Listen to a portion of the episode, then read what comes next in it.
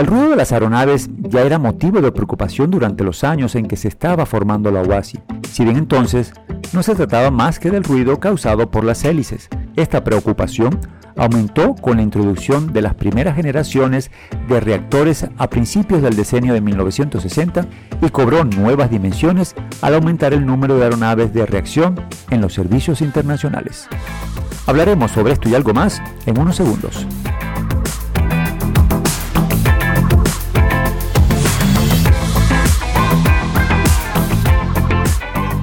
Seguridadaeronáutica.com, nuestro punto de encuentro seguro.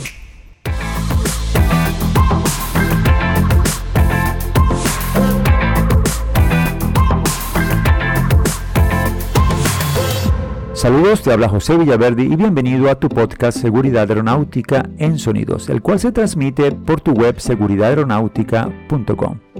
En esta oportunidad haremos una revisión del anexo 16 al Convenio de Aviación Civil Internacional, que trata sobre la protección del medio ambiente.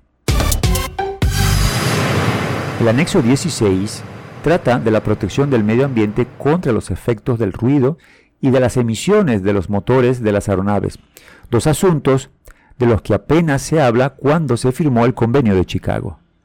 Entre otros factores, el ruido de las aeronaves varía en función de la potencia de los motores que propulsan a los aviones. En 1968, la Asamblea de la OASI adoptó una resolución en la que se reconocía la gravedad del problema planteado por el ruido en las proximidades de los aeropuertos y encargaba al Consejo de la OASI que estableciera especificaciones internacionales y textos de orientación para controlar el ruido de las aeronaves. En 1971, la Asamblea adoptó otra resolución en la que se reconocían los efectos perjudiciales en el ambiente que podría tener las aeronaves. Esta resolución impuso a la OASI la responsabilidad de orientar el desarrollo de la aviación civil internacional, de modo que beneficiara a los pueblos del mundo y se lograra la máxima compatibilidad entre el desarrollo seguro y ordenado de la aviación civil y la calidad del medio ambiente humano. El anexo 16, que trata diversos aspectos de los problemas ocasionados por el ruido de las aeronaves, fue adoptado en 1971, siguiendo las recomendaciones de la Conferencia Especial sobre el ruido de las aeronaves en las proximidades de los aeropuertos de 1969. Entre otros aspectos, se incluyeron los procedimientos para describir y medir el ruido de las aeronaves, la tolerancia humana de dicho ruido, la homologación acústica de las aeronaves, los criterios para la formulación de procedimientos para atenuar el ruido de las aeronaves, el control de la utilización de los terrenos y los procedimientos de atenuación del ruido durante la prueba de los motores en tierra. Poco después de esta reunión se estableció el Comité sobre el Ruido Producido por las Aeronaves, conocido como el CAN, para ayudar a la OASI en la elaboración de los requisitos de homologación acústica para las distintas clases de aeronaves.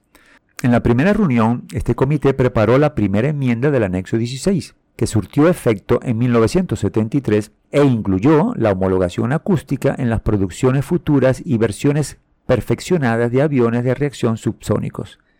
En las reuniones siguientes, el Comité sobre el Ruido producido por las aeronaves preparó normas de homologación acústica para los futuros aviones de reacción supersónico y aviones propulsados por hélice.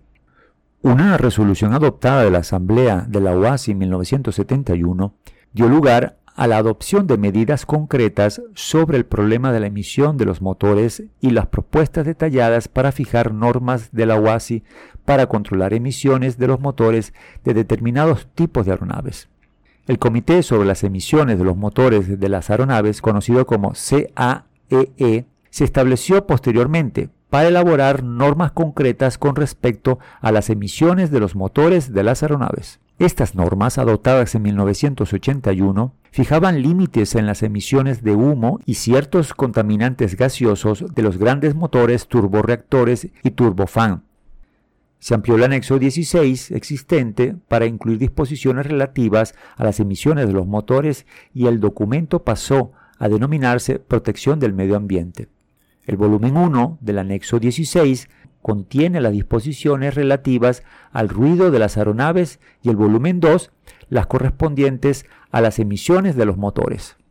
En el volumen 1, distintas clasificaciones de aeronaves constituyen la base de la homologación acústica. Estas clasificaciones comprenden los aviones de reacción subsónicos para los que se aceptó antes del 6 de octubre de 1977 la solicitud de homologación del prototipo.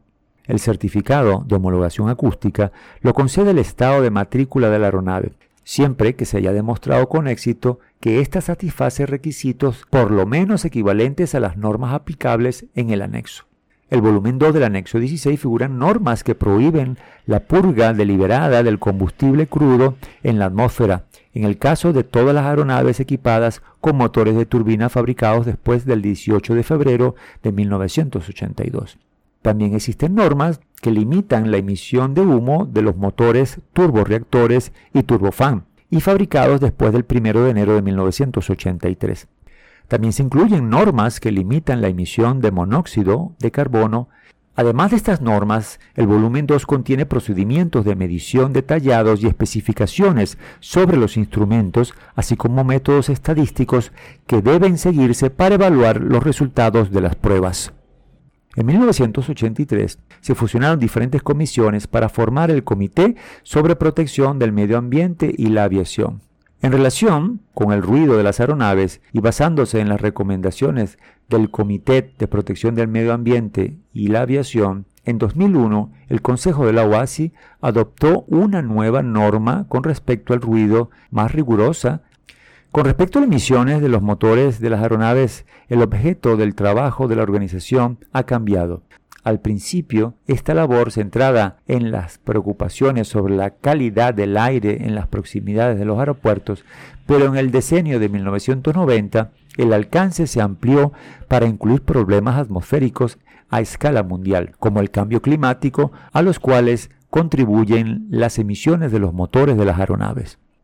La protección del medio ambiente se ha transformado en uno de los desafíos más grandes para la aviación civil en el siglo XXI desde su adopción se ha modificado para atender las nuevas preocupaciones en materia del medio ambiente y para dar cabida a la nueva tecnología.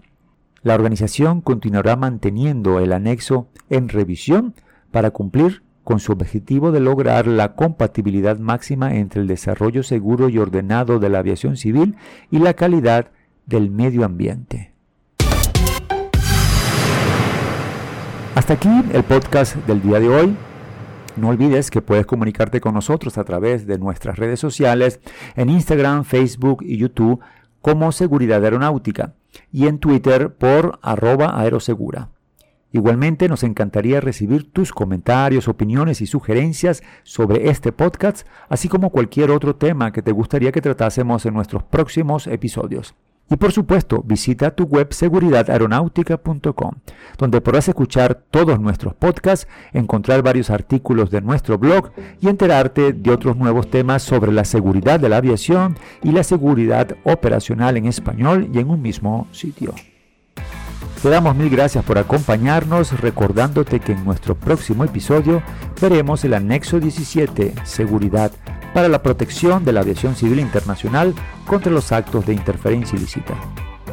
Como siempre, un fuerte abrazo en la distancia y cuídense mucho para que juntos volemos en un próximo podcast de Seguridad Aeronáutica en Sonidos.